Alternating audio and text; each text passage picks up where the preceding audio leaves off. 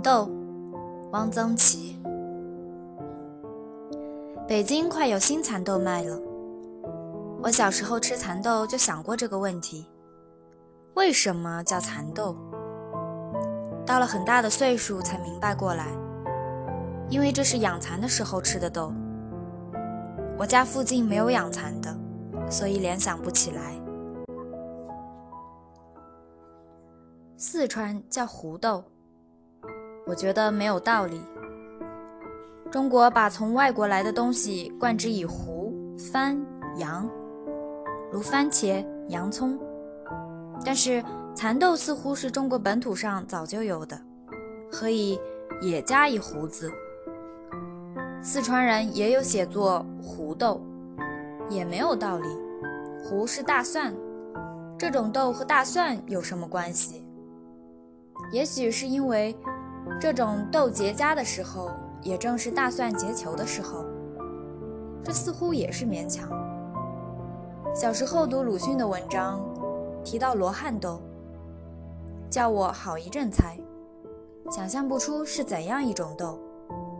后来才知道，嗨，就是蚕豆。鲁迅当然是知道全国大多数地方是叫蚕豆的，偏要这样写。想是因为这样写才有绍兴特点，才亲切。蚕豆是很好吃的东西，可以当菜，也可以当零食，各种做法都好吃。我的家乡嫩蚕豆连内皮炒，或加一点切碎的咸菜、油苗；稍老一点就剥去内皮炒豆瓣儿。有时在炒红苋菜时。加几个绿蚕豆瓣儿，颜色鲜明，也能提味。有一个女同志曾在我家乡的乡下落户，说房东给他们做饭时，在鸡蛋汤里放一点蚕豆瓣，说是非常好吃。这是乡下做法，城里没有这么做的。蚕豆老了，就连皮煮熟，加点盐，可以下酒。也可以白嘴吃。有人家将煮熟的大粒蚕豆用线穿成一挂佛珠，给孩子挂在脖子上，一颗一颗的剥了吃。孩子没有不高兴的。江南人吃蚕豆与我们乡下大体相似。上海一带的人把较老的蚕豆剥去内皮，香油炒成蚕豆泥，好吃，用以佐粥尤佳。四川、云南吃蚕豆和苏南、苏北人亦相似。云南季节似比江南略早。前年我随作家访问团到昆明，住翠湖宾馆，吃饭时让大家点菜，我点了一个炒豌豆米，一个炒青蚕豆。作家下注后都说：“汪老真会点菜。”其实。北方尚未见青蚕豆，故觉得新鲜。北京人是不大懂吃新鲜蚕豆的。北京人爱吃扁豆、豇豆，而对蚕豆不赏识，因为北京人很少种蚕豆。蚕豆不能对北京人有鲁迅所说的蛊惑。北京的蚕豆是从南方运来的，卖蚕豆的也多是南方人。南豆北调。已是新鲜，但毕竟是蚕豆。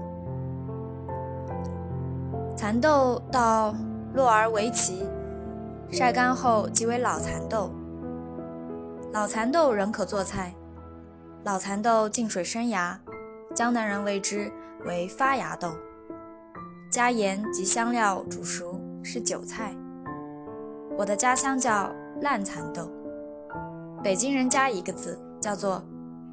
烂荷蚕豆。我在民间文艺研究会工作的时候，在偃月胡同上班，每天下班都见一个老人卖烂荷蚕豆。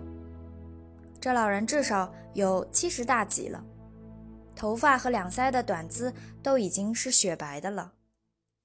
他挎着一个腰圆的木盆，慢慢的从胡同这头到那头。哑声吆喝着，烂和蚕豆。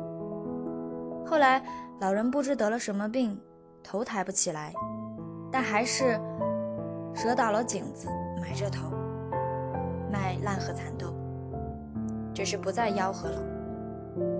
又过些日子，老人不见了，我想是死了。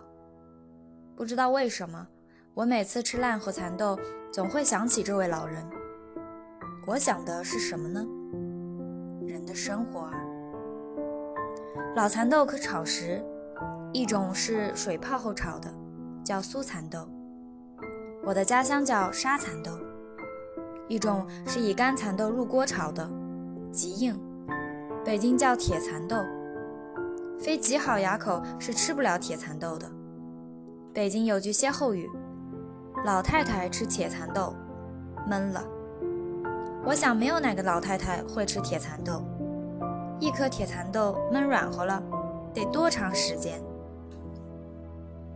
我的老师沈从文先生在钟老胡同住的时候，每天有一个骑着自行车卖铁蚕豆的从他的后墙窗外经过，吆喝“铁蚕豆”。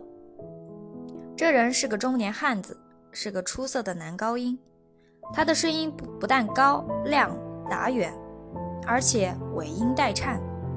其实沈先生正因为遭受迫害而精神紧张，我觉得这卖铁蚕豆的声音也会给他一种压力，因此我忘不了铁蚕豆。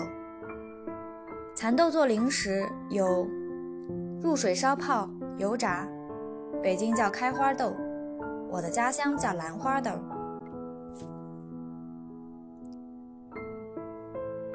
因为炸之前在豆嘴上剁一刀，炸后豆瓣撕裂向外翻开，形似兰花。上海老城隍庙奶油五香豆，苏州有油酥豆板，乃以绿蚕豆瓣入油炸成。我记得从前的油酥豆板是撒盐的，后来吃的却是裹了糖的。没有加盐的好吃。四川北碚的怪味胡豆，味道真怪，酥脆咸甜麻辣。蚕豆可做调料，做川味菜离不开郫县豆瓣儿。我家里郫县豆瓣儿是周年不缺的。北京就快有青蚕豆卖了，谷雨已经过了。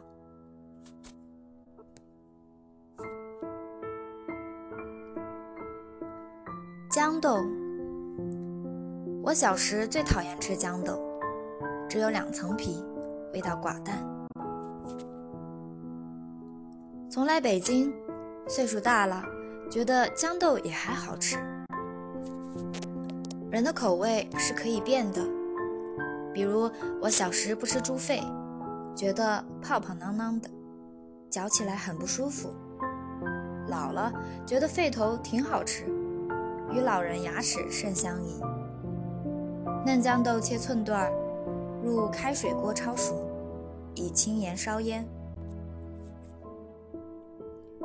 必去盐水，以好酱油、镇姜醋、姜蒜末同拌，滴香油数滴，可以盛酒，炒食一家。河北省酱菜中有酱豇豆，别处似没有。北京的六必居、天元，南方扬州酱菜中都没有。保定酱豇豆是整根酱的，甚脆嫩而极咸。豇豆米老后，表皮光洁，淡绿中泛浅紫红晕斑。瓷器中有一种豇豆红，就是这种颜色。曾见一豇豆红小石榴瓶，莹润可爱。中国人很会为瓷器的釉色取名，如老僧衣、芝麻酱、茶叶末，都甚效。